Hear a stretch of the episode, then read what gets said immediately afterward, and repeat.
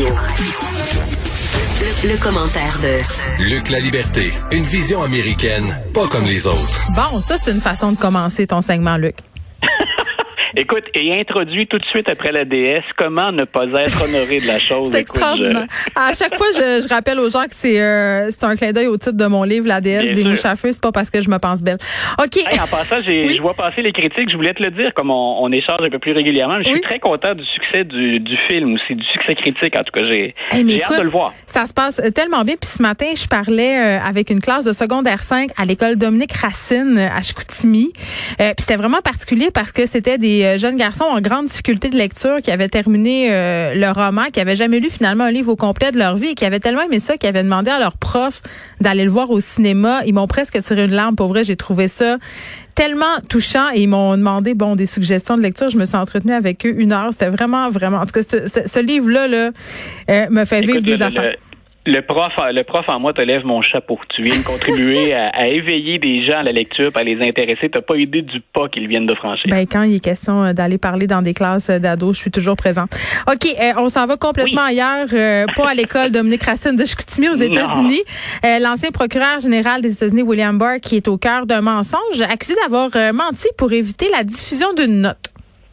Voilà, c'est une, une, note personnelle en fait. Il misait là-dessus, lui, des renseignements à l'interne pour dire je, je, ne veux pas qu'on diffuse les informations autour du, du rapport, euh, du fameux rapport Mueller, dont on a tellement parlé. Et les, les, les, les, partisans du président disaient, vous savez, le rapport Mueller, on en a parlé beaucoup.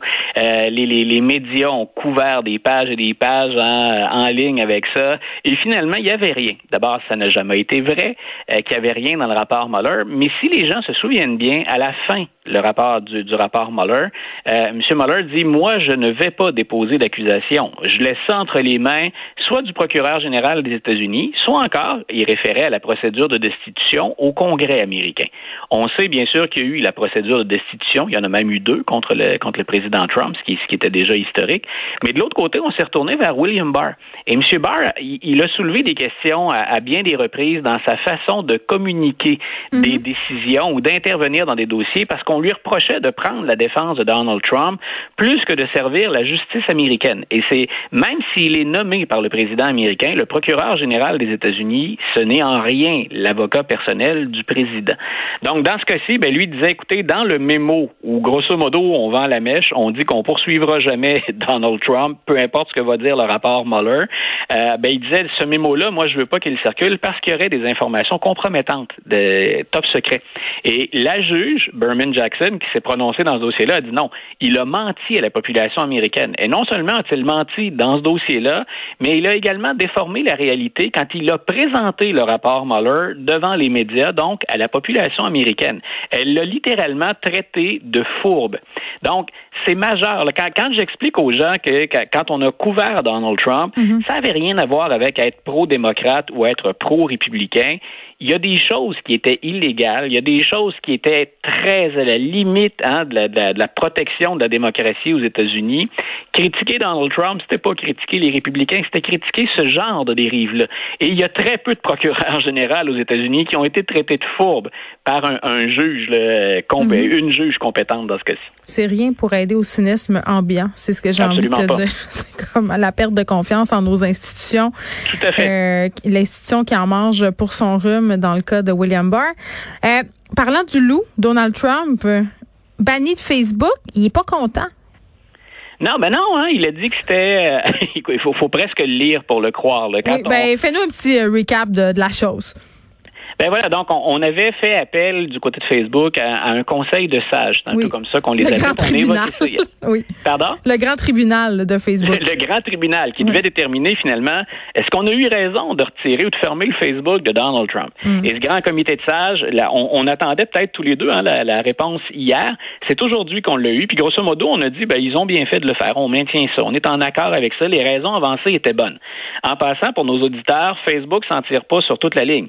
Si on a eu eu raison pour Donald Trump. On a dit vous auriez dû clarifier les balises selon lesquelles on exclut quelqu'un de Facebook. Ben, Donc, il y a encore du il y a encore du travail à faire du côté de Facebook, puis on avait évoqué ça tous les deux hier.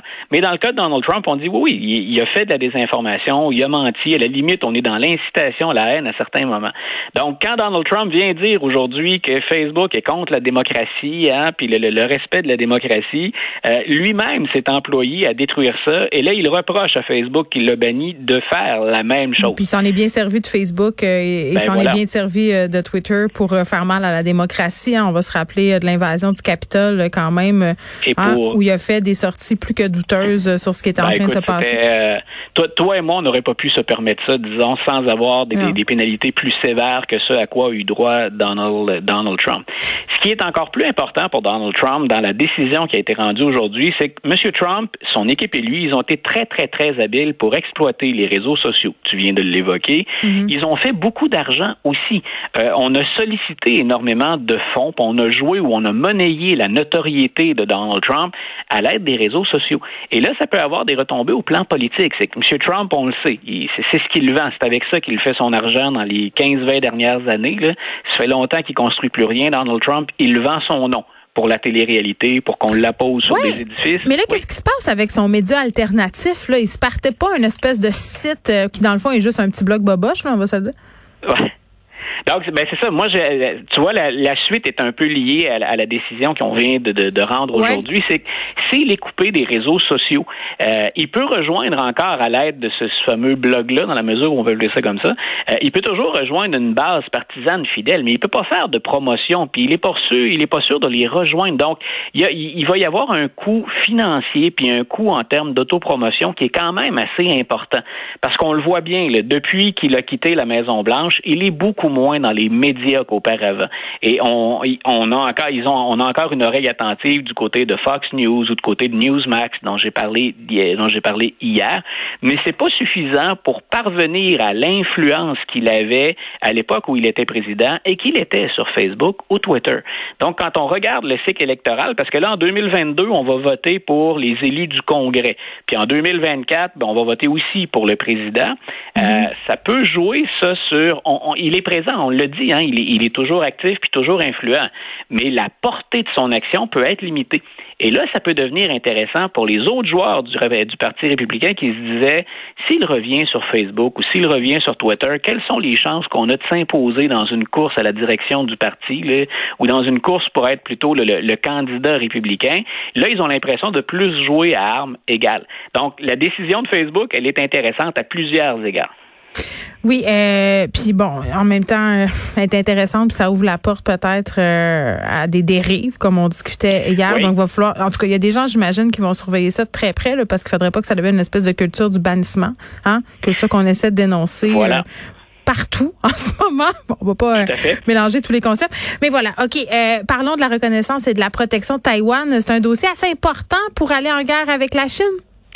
Écoute, ça c'est euh, c'est- le, le- le dossier. Je, je discutais avec Frédéric qui, qui, qui travaille à la recherche avant qu'on entre en onde tous les deux. Je disais euh, notre attention parfois, on est distrait par un certain nombre de choses dans Mais les médias. oui, oui. On l'est on l'a été par Donald Trump pendant pendant quatre ans. Euh, on regarde pas souvent du côté de l'Asie parce que si on regarde les grands enjeux du 21e siècle, c'est dans cette zone-là de la planète que ça se déroule. Bien sûr. On sait qu'il y a oui, pardon, t'allais dire? Non, j'ai dit bien sûr. Donc, on, regarde du côté, par exemple, de, la Chine, puis la, la Chine a carrément, elle est en pleine expansion. Mhm. Euh, on fait un contrepoids important aux États-Unis, pour ne pas dire on les a carrément devancés.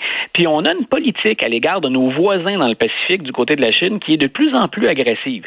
Donc, les États-Unis sont constamment confrontés aux dossiers chinois, que ce soit au niveau des affaires, que ce soit au niveau des euh, relations commerciales, que ce soit au niveau des relations internationales, au niveau commercial.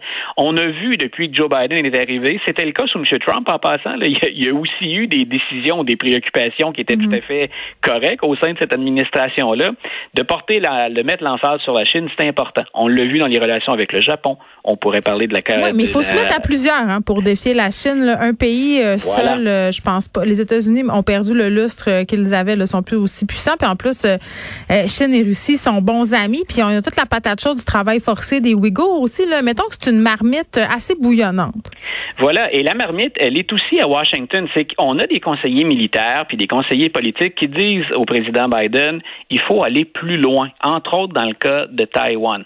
Quand je parlais d'une approche plus agressive de la Chine avec des, des, voisins, la Chine se comporte avec Taïwan comme si euh, c'est une, une, vulgaire province chinoise sur laquelle on va retrouver un, un, plein contrôle éventuellement. Et les Américains disent non, rappelez-vous, nous, on est alliés à Taïwan, puis même militairement, on est le principal allié de Taïwan.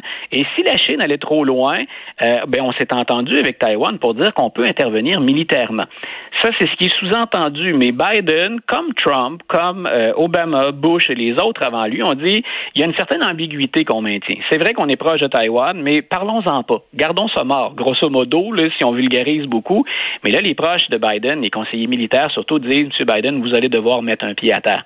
Quand on voit évoluer la Chine, si vous bougez pas là, si vous dites pas carrément que vous risquez d'intervenir aux côtés de Taïwan, si la Chine va trop loin, on perd le contrôle. Alors, les, les, les projecteurs sont braqués actuellement sur Joe Biden. Que va-t-il faire face à la Chine et en particulier dans le dossier de Taïwan? Et c'est pas exclu on espère pas en arriver là, mais c'est pas exclu. C'est pas la première fois qu'on évoque la possibilité d'un conflit armé. Oui, puis ça va prendre euh, des alliés si on veut se mesurer à la Chine, je le répète. la liberté, merci. Ah, tout à fait. On n'a pas le choix de jouer en équipe dans ce dossier-là. Exactement. À demain. À demain. Bye.